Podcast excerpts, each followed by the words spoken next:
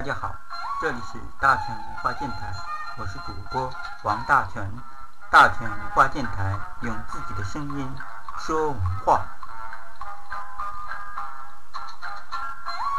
今天与大家分享的是说题论道。我们第我们接着上，我们聊一下一个奇门案例，看奇门遁甲怎么实践，怎么在临。在怎么在实际中测这个预测风水？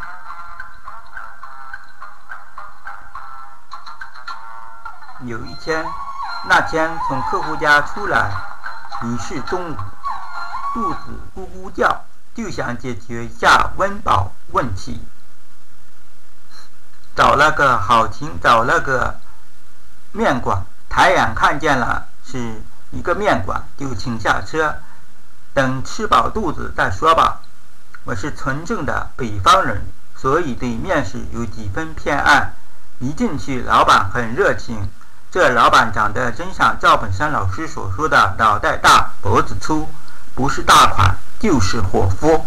他在店里既是老板又是伙夫，所有的菜都是老板自己亲自做，剩下简单的事由老板娘做。老板推荐。牛肉面好吃，我就要了一碗牛肉面。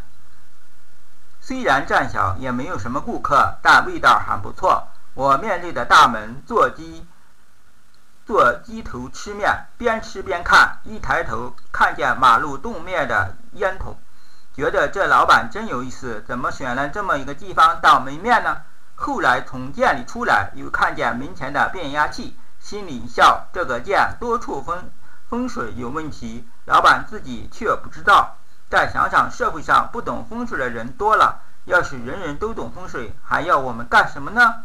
为了验证这个店在风水上是有问题的，后来我多次来到此店吃面，慢慢的和老板熟了，和老板进行了沟通。老板说：“我在这儿干了十一年了，前十年在这个店做豆浆，每天早晨四点就起。那时候年轻不怕吃苦，一直干了十年。”也没赚什么钱，后来身体也不是太好，现在上了年纪，不能老起的怎么起的那么早了？去年开始转型做面馆，开了个张开了个面馆，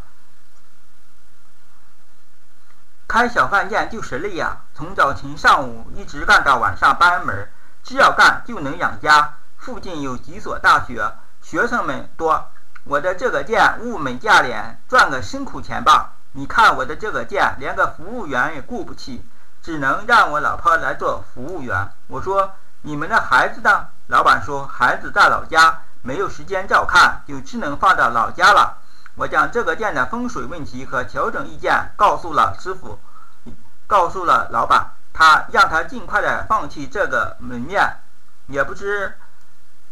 嗯，老板采纳了没有？我想在这样一个风水有问题的地方开面馆，挣不到钱是必然的。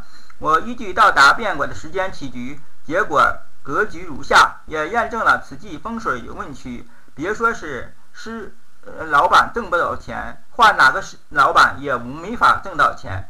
这种环境是不符合天人合一观念的。门闭不祥之物，主要是指一些。类似于烟筒、厕所、牛栏、马厩、殡仪馆、医院等一些容易使人产生心理不适的建筑，由不吉不吉祥的建筑带来的这种气流，风水视之为凶气。我们看一下格局，奇门的格局。二零一三年三月二十日十七时二十分，癸巳年乙卯月。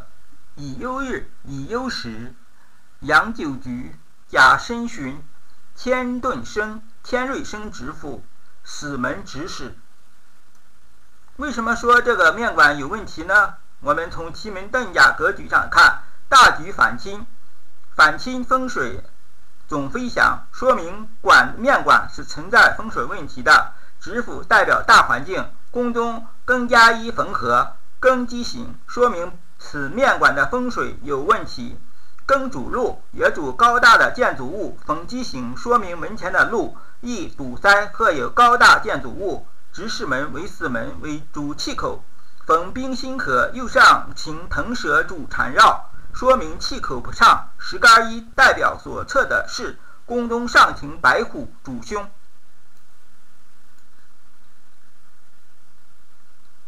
好了，今天我们就说到这儿吧，分享到这儿吧。大全文化电台用自己的声音说文化，我们下期见。